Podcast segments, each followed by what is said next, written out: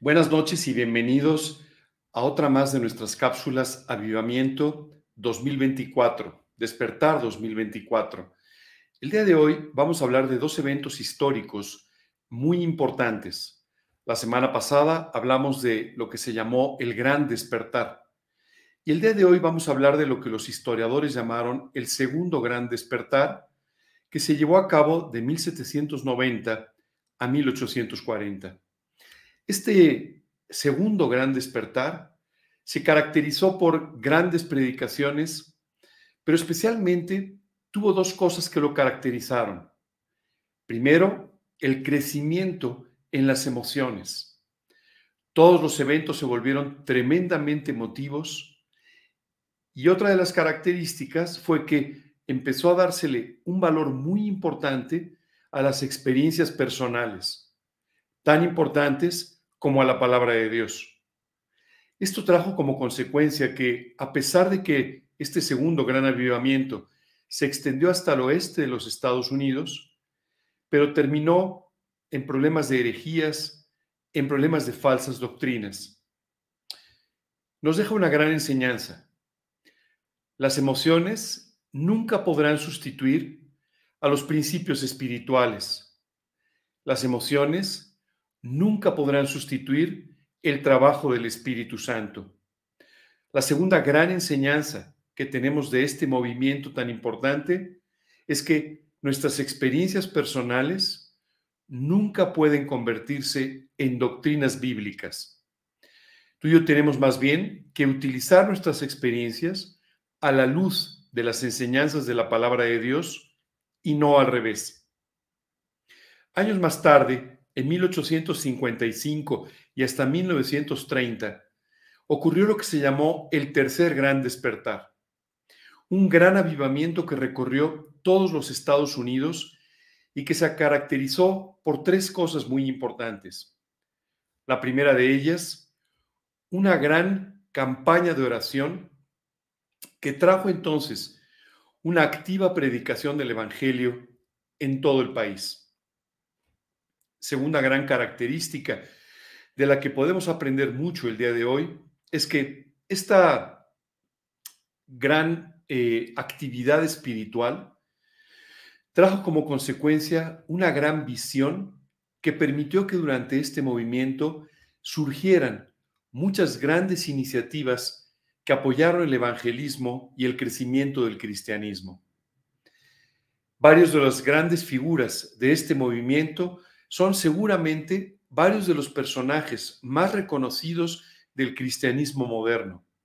Y podríamos decir, sin lugar a dudas, que este gran despertar, este tercer gran despertar, fue el que mayor impacto espiritual tuvo no solamente en los Estados Unidos, pero también en otros países, porque alcanzó con un gran trabajo misionero a naciones muy grandes.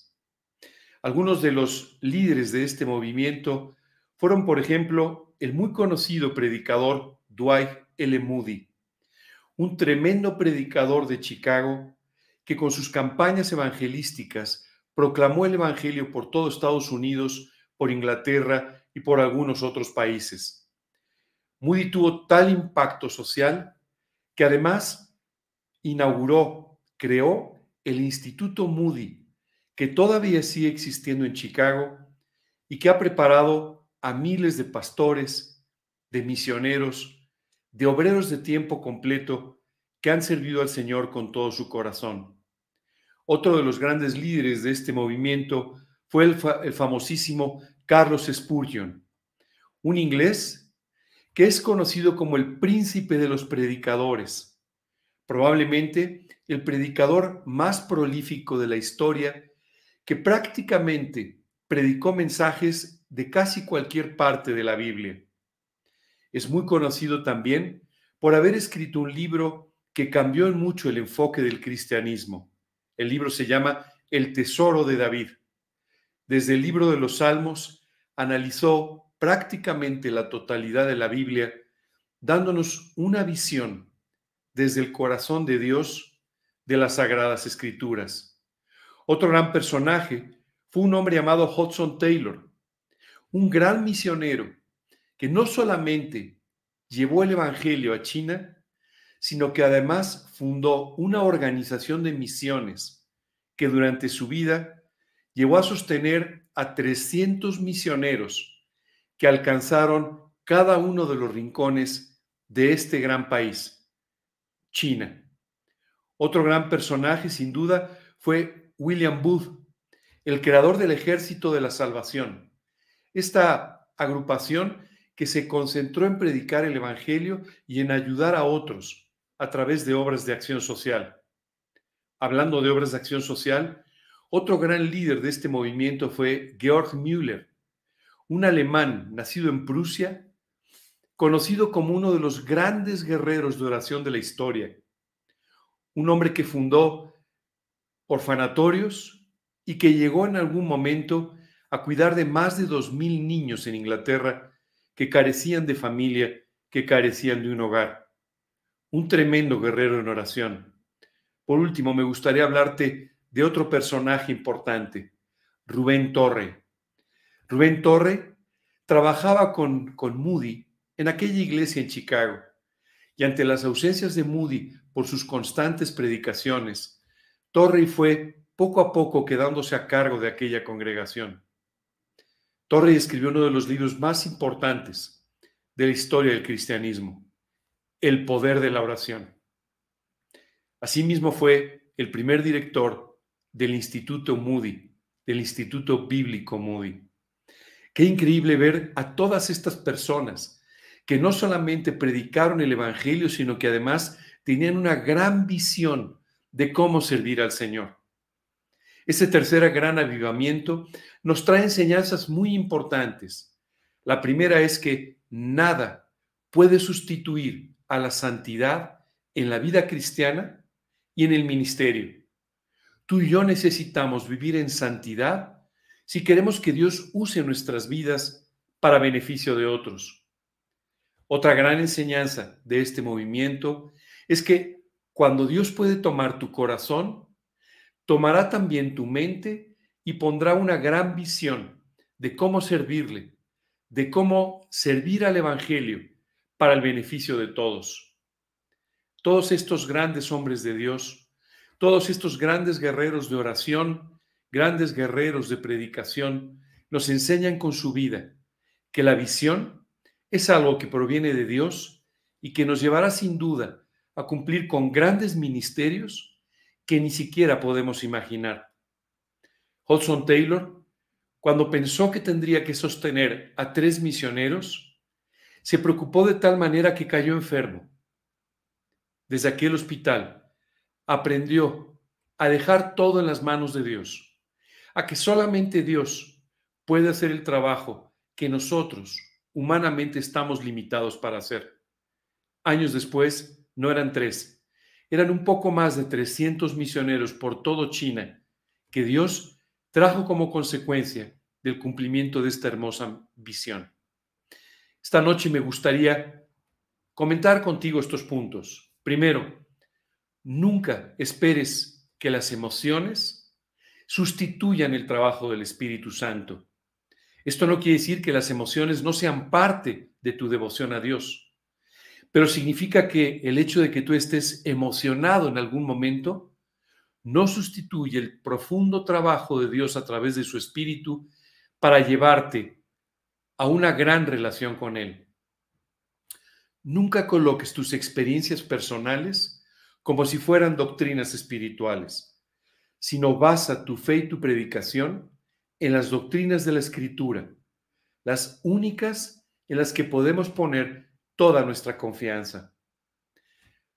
Busca la santidad.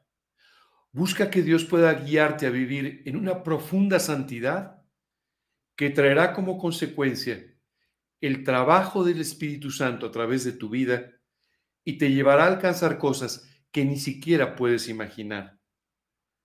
Por último, permítele a Dios que ponga una visión en tu vida de cómo servirle de qué cosas hacer como parte de tu ministerio y de tu servicio a Dios. Y Dios prosperará y bendecirá esta visión hasta convertirla en un gran ministerio que Dios tiene para ti. Recuerda la parábola de los talentos. Permítele a Dios que use tus talentos para beneficio de otras personas. Por estos talentos en la mano de Dios y Dios los bendecirá y los multiplicará abundantemente. Estos son puntos muy importantes si tú y yo estamos buscando un avivamiento personal. Son puntos muy importantes si estamos buscando un avivamiento en nuestra iglesia que debe estar basado en estos principios. Y hoy te quiero pedir que me acompañes para finalizar esta cápsula en una oración en la que le vamos a pedir a Dios que toque nuestro corazón, que avive nuestra vida y que nos permita de esta manera poder servirle en los términos en los que estamos aprendiendo que Dios lo ha hecho en diversos momentos de la historia. Por favor, acompáñame en una oración.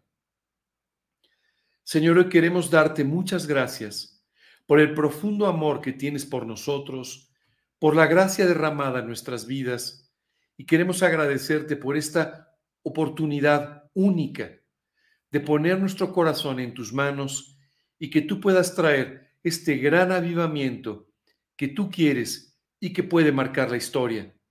Señor, gracias por permitirnos participar de él. Y gracias también, Señor, por advertirnos de los peligros de las emociones, de nuestras propias experiencias, pero también por alentarnos en cuanto a esta visión que tú vas a darnos para servirte y llamarnos a vivir en una profunda santidad conforme a tu voluntad. Señor, gracias, gracias de verdad Toca y aviva nuestros corazones y llévanos a las alturas espirituales en las que tú quieres que vivamos. En el nombre de Cristo Jesús y para su gloria. Amén. Quiero decirte que muchas personas hoy en día se cuestionan hasta dónde los cristianos debemos participar en obras sociales o en ayudar a los demás. Hoy te confirmo, que una de las características de este tercer gran avivamiento es que el fervor por servir a Dios, el fervor por predicar el Evangelio, llevó a estas personas a servir en orfanatorios, en medio de una pandemia en Inglaterra, en medio de situaciones muy complejas en una China empobrecida en ese momento, pero que trajeron grandes cambios sociales en su época hoy tienes una gran oportunidad. Y es que Dios utilice tu vida para transformar la vida de otros, para transformar la historia. Acompáñame en este gran avivamiento. Que Dios te bendiga. Buenas noches.